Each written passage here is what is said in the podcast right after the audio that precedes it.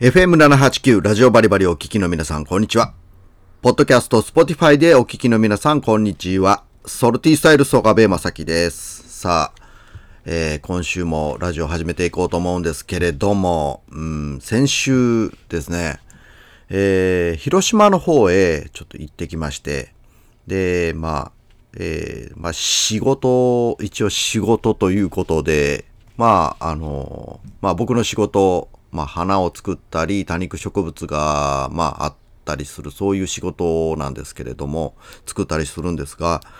まあ、えっ、と、広島の方のお店、まあお客さんなんですけれども、まあ、その、各店舗、ちょっと行ったことのないお店に行ったりとか、まあ、で、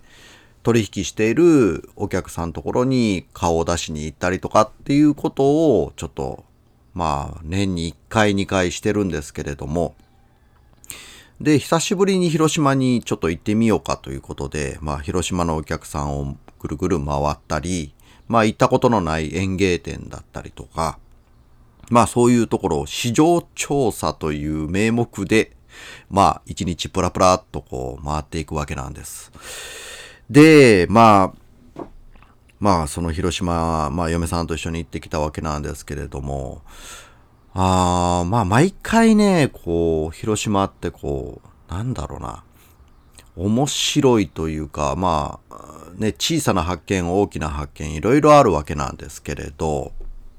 まあ、今回ね、えっ、と、そう、行ったのはですね、えっ、と、そう、発見というかね、まあ、おも、うんすごい面白いなと思ったのが、まあ、いろいろお店を回っていくうちにですね、あれ、朝北区っていうところなんですかね、あそこからずっと山の方へ、まあ、あの、広島って、えっ、と、真ん中に大きな川が流れている。これね、大田川っていう川ですよね。えっ、と、太い田んぼの川と書いてね、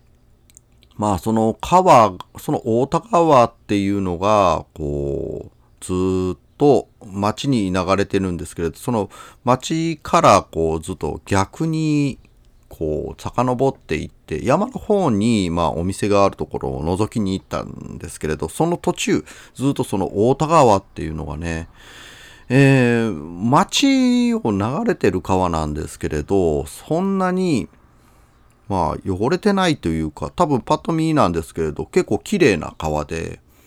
あいいなというふうに思ったわけですよね。でどんどんどんどん山へ登っていくとすると本当にね鮎の友釣りとかえっ、とそういう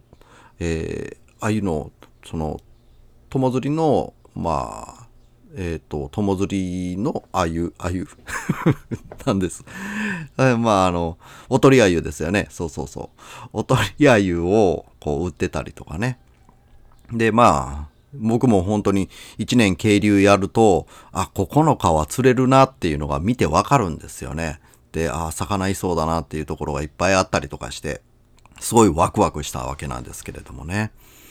まあそんなところをこう見ながらこうちょっと行ったわけですねすごく楽しかったですね広島はほんと街の中はね、ゴミゴミしてるっていう感じというか、やっぱあの、人が多いんで、特にね。ですから、まあ、まあ、ちょっと自分の中では、えー街中はちょっとしんどいなと、車も多いし。で、ですけど、こうちょっとね、こう道を外れというか、街を外れて山へ行くとですね、すごいまあ、自然が豊かだなというふうに思って、なんかすごく嬉しかったですね。いいところだなというふうに思いました。まあなんかね、そんなことでね、えっ、と、3、4軒、そういう多肉植物とかのお店を回ってみたりとか、普通のお花の園芸店を回ったりとか、いう風な感じで、まあ仕事をしたわけなんですよね。で、やれやれ仕事も疲れたねって言いながら、帰り、えーまあね、ご飯でも食べようかと。で、その広島の街の特徴というのがですね、山にこうずらーっとこう、家が、もうあの、なんて言うんで、藤壺みたいにいっぱい、えー張り付いたような形なイメージなんですよね。で、帰り道ね、お腹減ったなって言いながら、その、藤壺みたいな、こう、多分家、家、団地なんでしょうね。もう、その中に入ってしまうと何がどうとかわからなくなるんですけれど、えー、まあ、Google マップ先生を使ってですね、えー、まあ、お好み焼きを食べに行こうということでね。で、行ったら、えー、まあ、本当にね、あの、老夫婦二人がやってるね、ほんと小さなね、あのもう本当に高校の横にあるような、そういう学学生が行くような、まあ、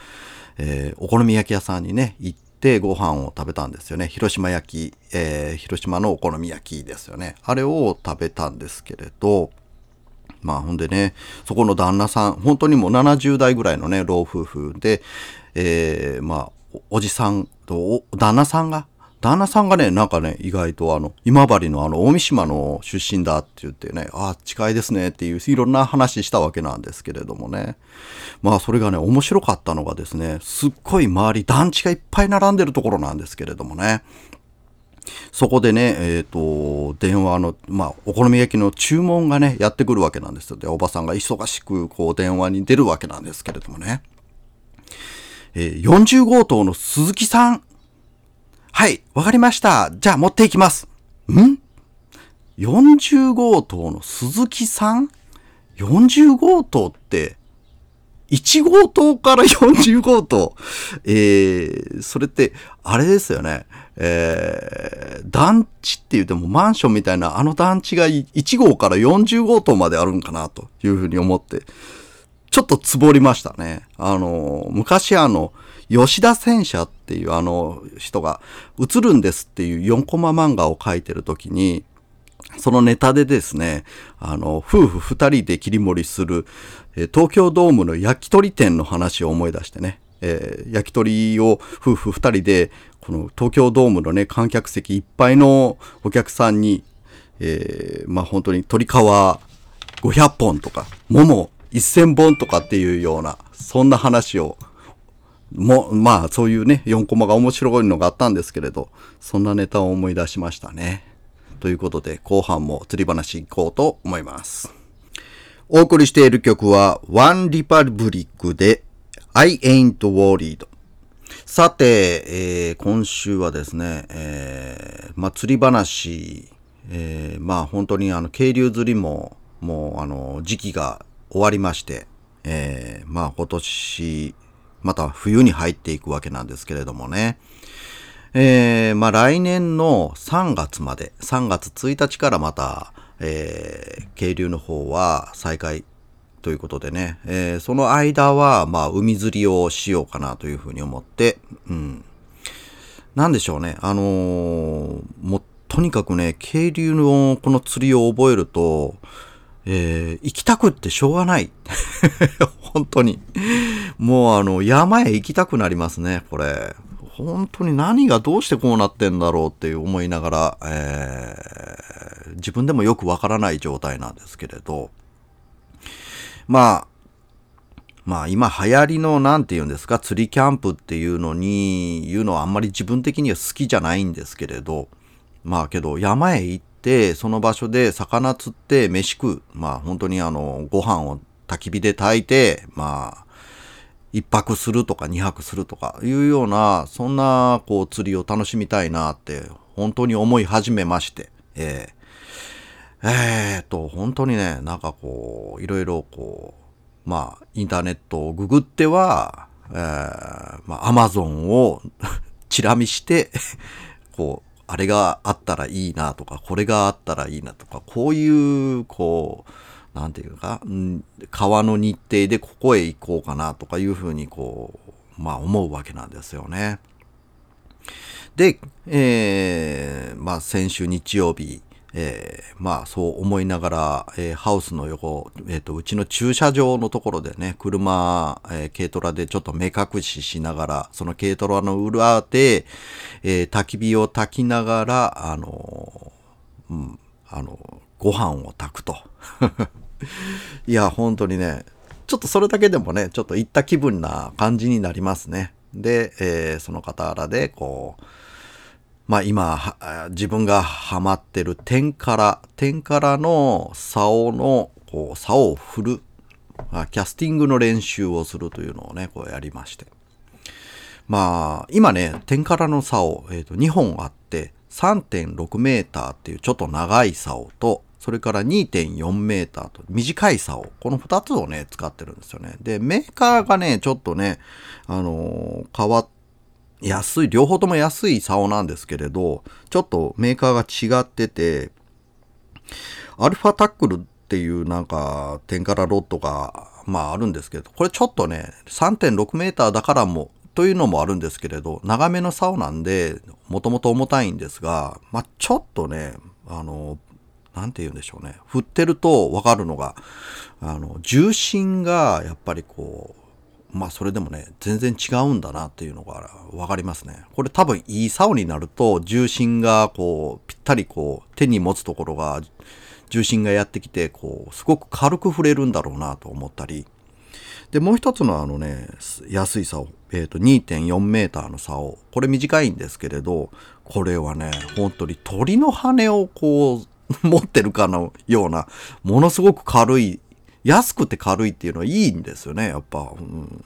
で、こう、竿の調子もね、すごい硬くなく、えー、しなやかな感じでね、キャスティングがしやすいというね。これはね、ラジオでこう伝えるのがなかなか難しいんですけれど、うん、けど本当にね、えー、安く、安かろう悪かろうじゃないところがあるんだなっていうふうに思いました。うん、まあ、ただね、